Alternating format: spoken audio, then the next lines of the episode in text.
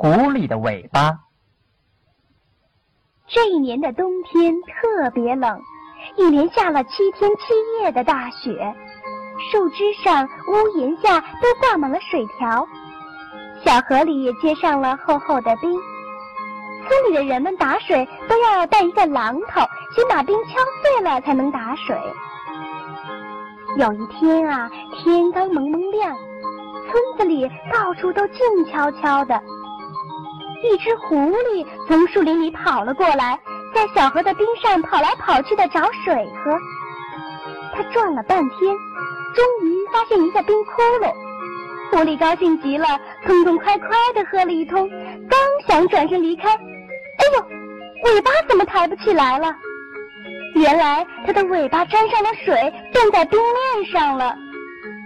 狐狸的尾巴特别漂亮，一直都是狐狸最骄傲的资本。可是现在有一撮毛冻在冰上，怎么拔也拔不掉。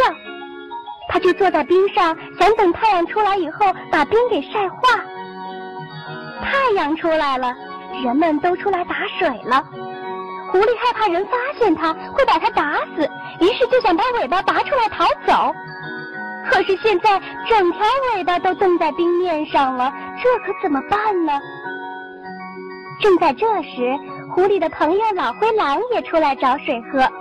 狐狸就像看见救星，大声的喊：“狼兄弟，快来救我！”